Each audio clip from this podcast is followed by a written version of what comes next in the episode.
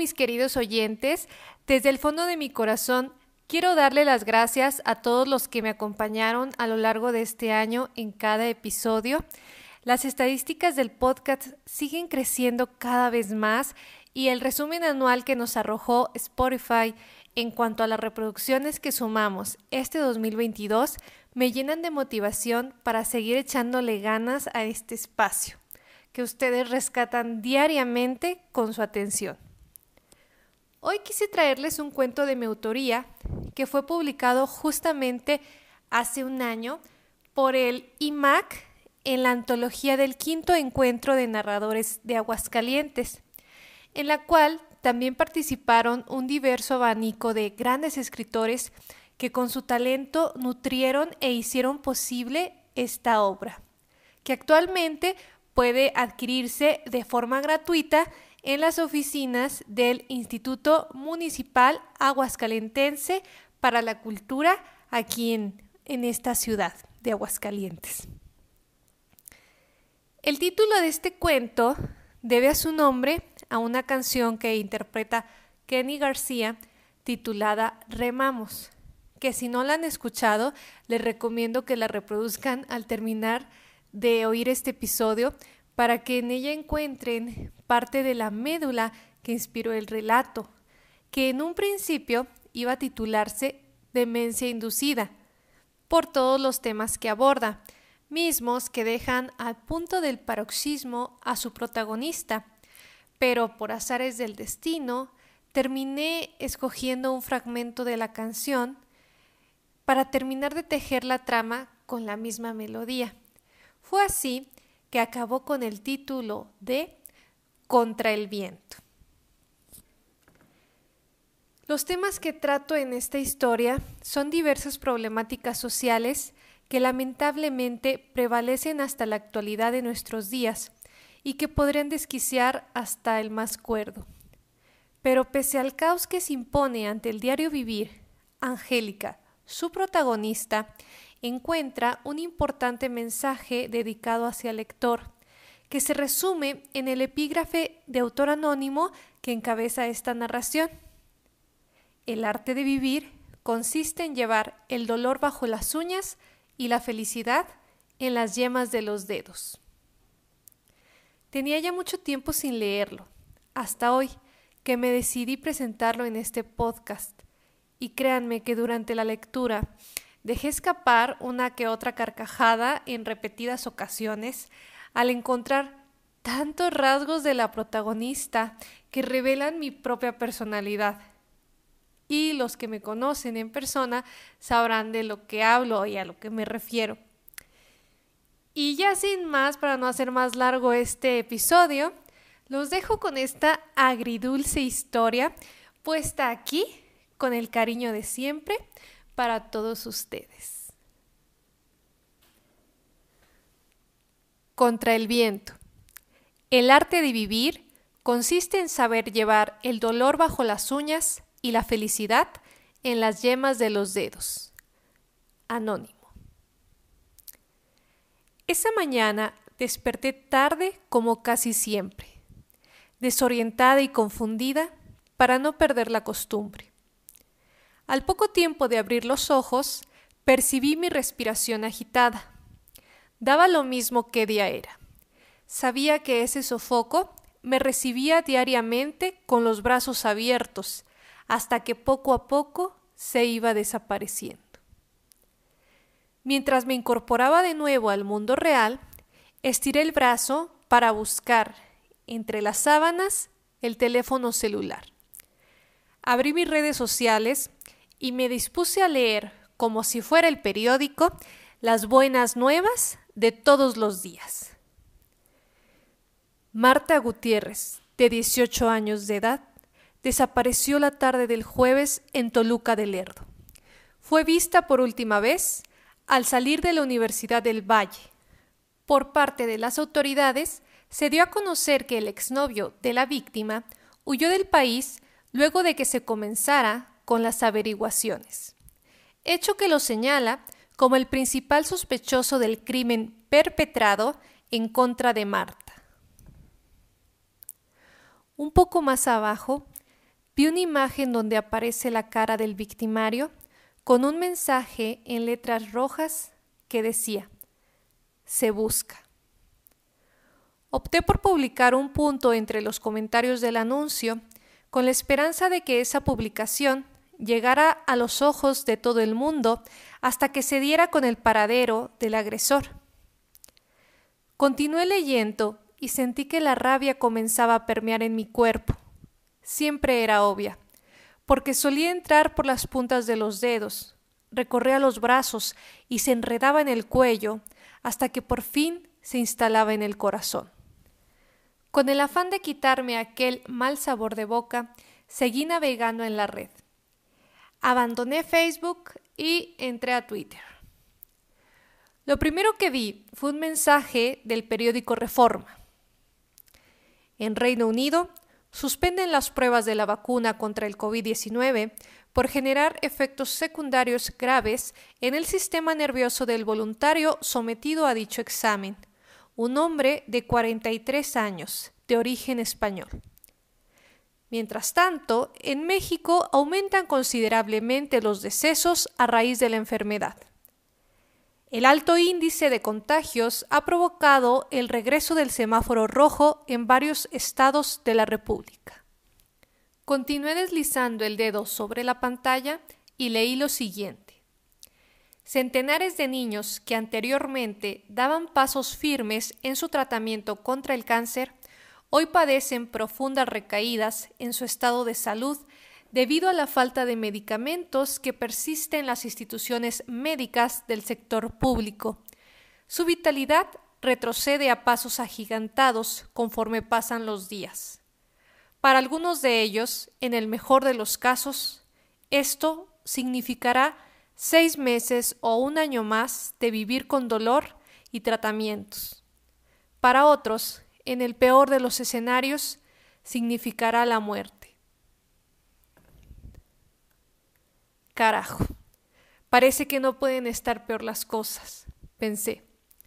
La humanidad se extingue de a poco y nadie toma conciencia de ello, porque, como ha ocurrido siempre, el sistema se encarga de mantenernos ocupados constantemente para no pensar en nada más que en sobrevivir.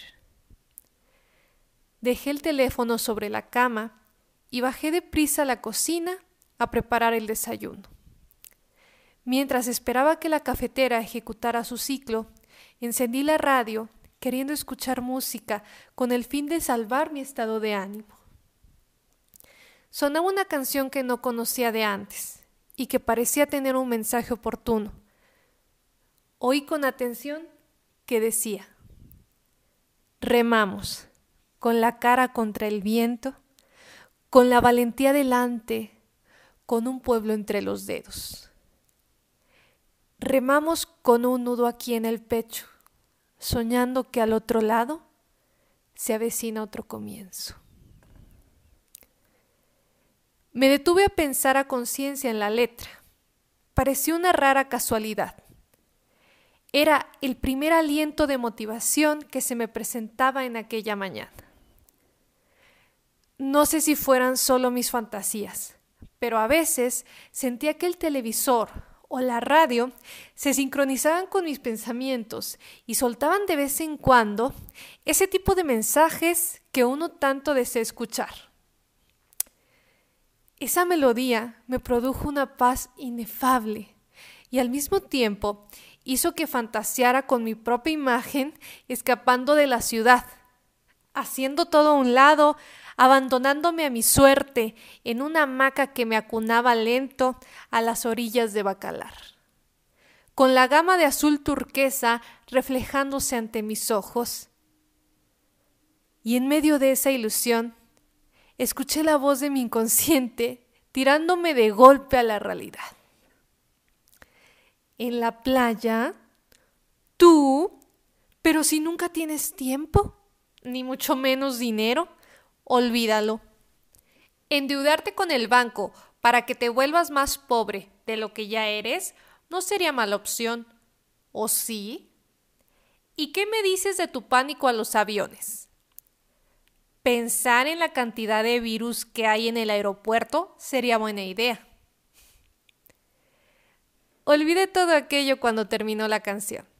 Después se oyó el mensaje de un hombre que hablaba a través de la bocina.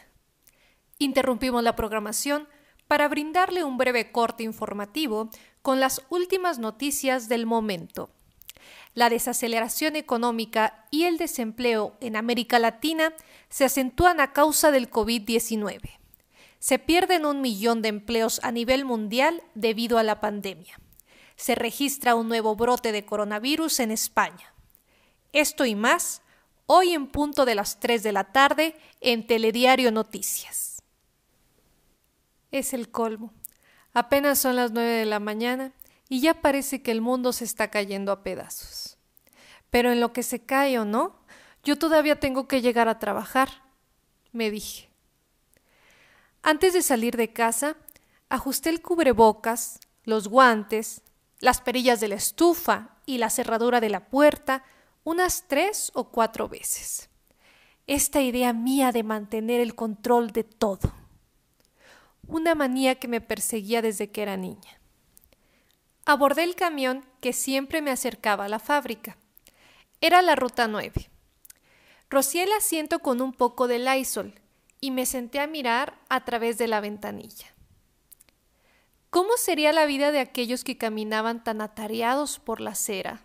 me preguntaba andando entre pasos agigantados, simulando una competencia contra el propio tiempo.